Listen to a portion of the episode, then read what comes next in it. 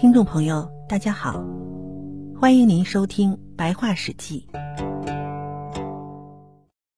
今天我们来讲一下荒淫无道的纣王。祖庚死后，他的弟弟祖甲继位，史称帝甲。帝甲荒淫乱法，殷朝富有衰败。帝甲死后，他的弟弟胆辛继位。胆辛死后，弟弟庚丁继位，史称帝庚丁。庚丁死后，他的儿子无乙继位。殷朝又离开博弈，前往黄河以北。帝无乙不按照帝王之规行事，他做了个木偶，说他是天神。无乙要和这个天神较量，他让人替天神投掷，天神输了，于是。无乙就侮辱他。吴乙用皮革做了一条口袋，里面装满了血。他把这个口袋挂得高高的，从下面往上射，说这是射天。吴乙到黄河与渭水汇合的地方打猎，遇着打雷，被击死了。他的儿子泰丁继位。泰丁死后，他的儿子乙继位。帝乙即位后。殷朝愈加衰败。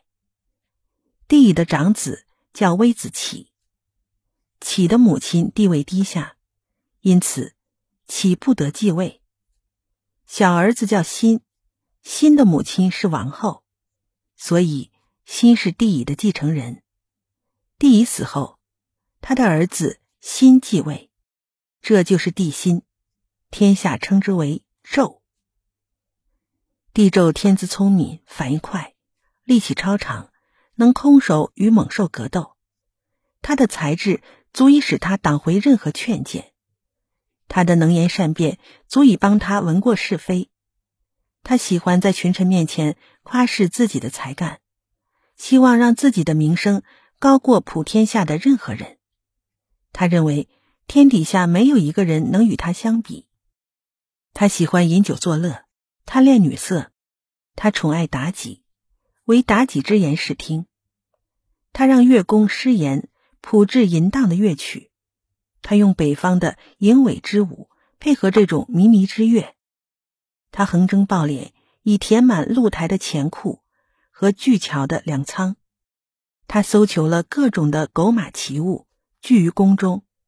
他扩散沙丘的亭台园圃，搜罗各种珍禽异兽。置于其中。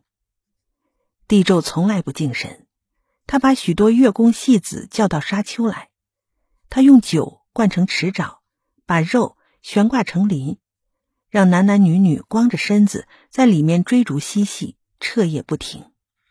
百姓中有人对此表示怨恨，诸侯中有表现背叛的，帝纣就对他们施以重刑，还特意制作了一种非常残酷的刑具。名为袍革刑法。他任命西伯昌、九侯、鄂侯为三公。九侯有个女儿，长得特别漂亮，九侯就把她献给了帝纣。由于九侯的女儿不喜欢淫荡，帝纣就发怒，把她杀了，还把九侯剁成了肉酱。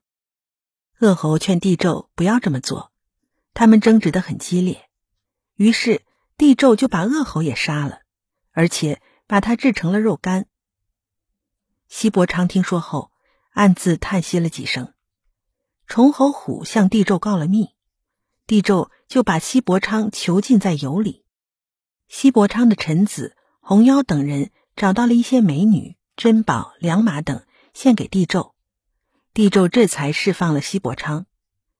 西伯昌出狱后，把洛水以西的地盘献给了帝纣，请求他。废除袍革之刑，帝纣答应了，并赐给他公使府钺，授予他征伐之权，让他充当西方的诸侯之长。帝纣任用费忠主持国政，费忠善于阿谀奉承，好谋私利，殷人都不愿意与之亲近。帝纣又任用恶来，恶来好尽谗言，说人坏话，诸侯为此与纣愈加疏远。西伯昌回国后，暗中修德行善，诸侯中有不少背叛帝纣的人，都来归附西伯昌，西伯昌的势力就逐渐强大，而帝胄的权威则从此逐渐削弱。王子比干劝谏帝胄，帝胄不听。商容是当时有名的贤者，深受百姓拥戴，但帝胄却将他废弃不用。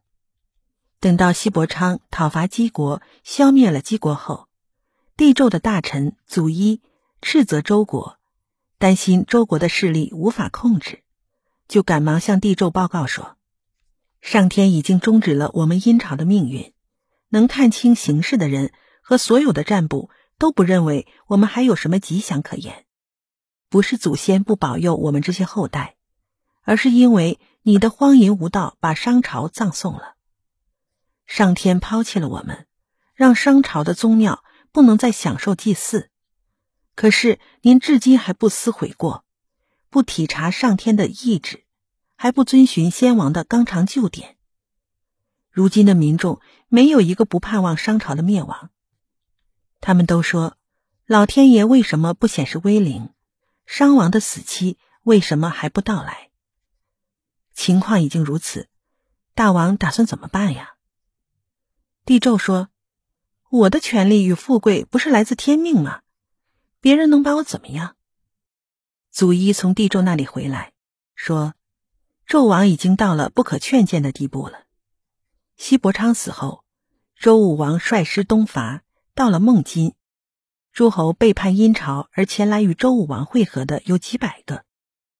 诸侯们说：“该是讨伐商纣的时候了。”武王说：“你们还不完全清楚上天的意思。”于是又班师返回周地。帝纣愈加荒淫无道，微子多次劝谏他都不听。于是微子就与太师、少师商量后，离开了殷国。比干不肯离去，他说：“作为臣子，应该以死力争。”因而就再三劝谏。纣大怒说：“我听说圣人的心有七窍。”于是他剖开了比干的胸膛，把他的心挖出来看。姬子见了很害怕，就装疯去给人家当奴隶。帝纣知道后，还是把他关了起来。殷朝的太师、少师带着他们的乐器逃到了周国。周武王认为时机到了，便率领诸侯讨伐帝纣。帝纣也派兵在牧野迎击。甲子日的早晨，帝纣的军队溃败下来。帝纣逃入城中，登上露台，穿上他的宝玉衣，跳进火中自焚而死。周武王率军进攻，斩下帝纣的头。挂在大白旗的旗杆上，同时也杀了妲己。周武王释放了被囚的姬子，重修了比干的坟墓，在商容所住的里门上画匾给予表彰。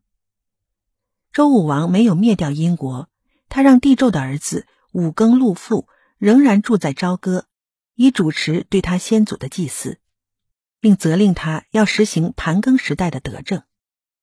殷朝的民政。对此很满意，于是周武王即天子之位，其后世不再称帝，而改称为王。